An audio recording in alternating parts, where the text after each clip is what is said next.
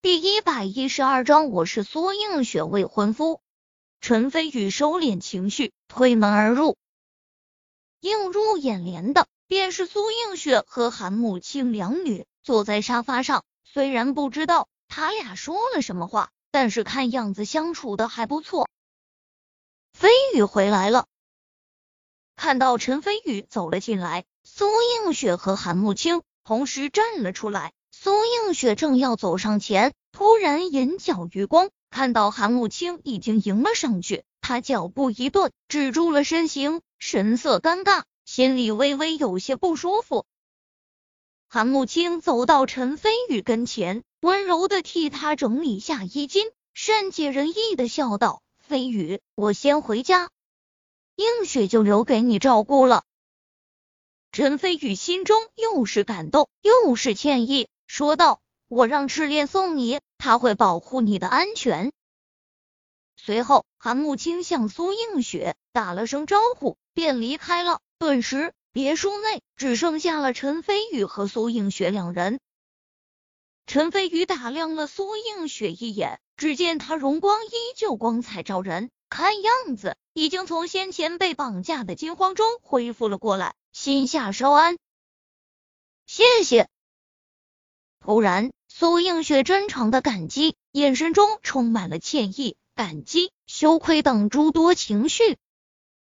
一开始，在苏映雪的眼里，陈飞宇只是个不学无术、吊儿郎当的山上野小子。就算定下一年之约的时候，苏映雪也以为陈飞宇在说大话。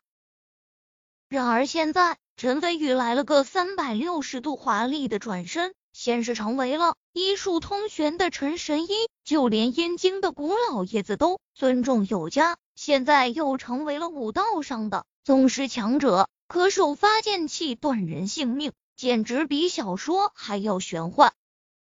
和那些所谓的世家子弟比起来，陈飞宇才是真正低调的奢华啊！不鸣则已，一鸣惊人。苏映雪想起自己先前对待陈飞宇的态度，内心涌现出淡淡的悔恨。陈飞宇笑了笑，道：“不用客气。严格说来，如果不是我，你也不会被凤匪人绑架，应该我向你道歉才对。今晚你就先住在这里，明天一早我送你回苏家。”好好的。苏映雪突然紧张起来，孤男寡女共处一室。而且陈飞宇还是名义上的未婚夫，这让他的内心充满了羞涩。陈飞宇看到苏映雪脸颊一片绯红，也没多想，带着她来到了一间卧室，说道：“你就住在这间房间吧，被褥都是新的。另外，出门左手边就是浴室，建议你睡觉前洗个澡，缓解一下心情，对你身体有好处。”陈飞宇说完后就离开了。苏映雪松了口气，内心不知怎么的，竟然有些淡淡的失落。却说陈飞宇回到自己的房间后，眉头微微皱了起来。最近得罪的敌人实在太多了，只有强大的武力才是最可靠的倚仗。只是想要短时间内就突破到仙武和宗诀第三重。只能依靠丹药的力量。总之，还是先找寻合适的炼丹鼎炉以及天才地宝吧。陈飞宇摇摇头，便盘腿而坐，打坐练功起来。而苏映雪洗完澡后，翻来覆去的睡不着觉，一闭上眼，就是陈飞宇从天而降，一剑劈开生死路，前来救他的英勇场景。自古英雄难过美人关，而美人也照样难过英雄关。苏映雪也不例外。他觉得自己好像、可能、也许真的喜欢上了陈飞宇。第二天早上吃过早点后，陈飞宇打算送苏映雪回苏家。当他开着银灰色的宾利出现在苏映雪眼前的时候，把苏映雪着实吓了一跳。他想不明白，陈飞宇明明下山没多久，怎么会在这样短的时间内就有了一栋海湾别墅以及限量版的宾利？这也太打击人了。最终，他只能用陈飞宇是个异类，不能用常理来考虑这样的理由来安慰自己，然后打开车门坐了上去。说实话，两人虽然是未婚夫妻，但是一共没见过几面，而且每一次见面基本都不怎么愉快。一路上，两人没怎么说话，气氛有些沉默和尴尬。我听说苏家的人正在逼迫你嫁给省城某个豪门公子。突然，陈飞宇打破沉默，开口问道：“你竟然知道？”苏映雪惊讶，心里面为陈飞宇了解自己的事情而感到雀跃，伸手捋了下鬓边的秀发，美得惊心动魄，说道。是的，自从小时候我妈死后，我爸就娶了后妈。他是个贪图享受的人，每天只知道花钱，没过着骄奢淫逸的生活，把我爷爷都给气病了。从我爷爷不管事之后，苏家就开始鸡飞狗跳，到现在，苏家已经大不如前。在数年前，省城方家的方天云大嫂不知道怎么回事，知道了我的存在，想要。想要追求我，而我后妈是个趋炎附势的人，和方家一拍即合，心心念念想把我嫁出去，好坐上方家的大船。要不是我爷爷还在帮衬着我，只怕我早就已经嫁到省城去了。苏映雪苦笑一声，神色间一阵落寞。省城方家，陈飞宇微微皱眉，问道：“是什么来历？”苏映雪定定神。说道：“据我所知，方家很神秘，好像是个传承数百年的隐世家族。虽然平时不显山露水，但是实际上势力很庞大。就算在豪门并立的省城，都属于超然的存在。”隐世家族，陈飞宇轻蔑一笑：“传承数百年的隐世家族又如何？泱泱华夏，藏龙卧虎，最不缺的。”就是这种传承数百年的大家族，更何况陈飞宇很自信，和他身上的传承所学相比，方家绝对是个渣渣。你放心，不管是苏家也好，还是什么狗屁隐士家族也罢，没有任何资格能够逼迫我陈飞宇的未婚妻。如果他们不服，尽可来试我手中长剑。陈飞宇霸气的宣言。苏映雪浑身一震，心中升起莫名的感动，双眸中泛起了泪光。一个女人最希望的，不就是有个可以为了她，就算一人对抗整个世界也在所不惜的男人吗？苏映雪嘴角翘起柔和的笑意，看向陈飞宇的眼中充满了莫名的情愫。很快便来到了苏家别墅的大门外。苏映雪并没有下车，反而扭头，充满期待的看向陈飞宇。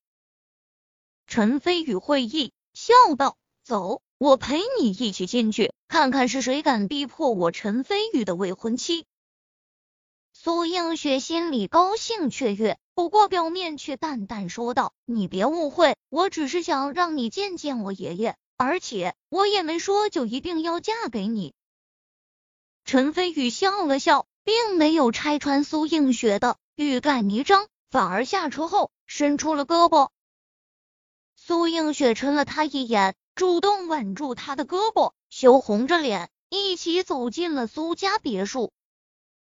门口有两个看门的保安，看到眼前这一幕，纷纷看傻了眼。等到苏映雪走到跟前时，才反应过来，连忙鞠躬道：“大小姐好。”苏映雪淡淡的嗯了一声，便走了进去，实则内心充满了紧张羞涩。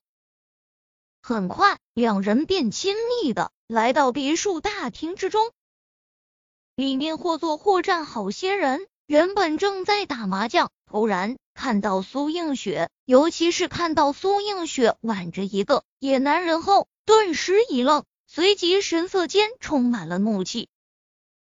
其中一个打扮妖娆的美艳女人，约三十多岁，风韵犹存，冷冷地道：“映雪，你作为苏家的大小姐，昨晚一晚上都没回来，是不是太不像话了？今天刚回来就带着了个野男人，这要是传出去，苏家的脸都被你给丢尽了。苏映雪又是生气又是委屈，她昨晚被绑架，差点死在凤斐然的手上，而家里人不但有闲情逸致打麻将，而且自己刚回来就反过来指责自己。对他来说，这个家永远都是冷冰冰的。突然，陈飞宇拍了下他的手，示意不要担心，一切有他在，问道：“他是谁？”苏映雪莫名心安了许多，小声说道：“他就是我后妈刘觉君旁边那个十七岁的男生，叫苏文峰，就是他跟我爸生的。另外一个老太太是他妈，赖在我们苏家住了好多年。”剩下的都是些狐朋狗友。说完后，苏映雪撇撇嘴，十分的不屑。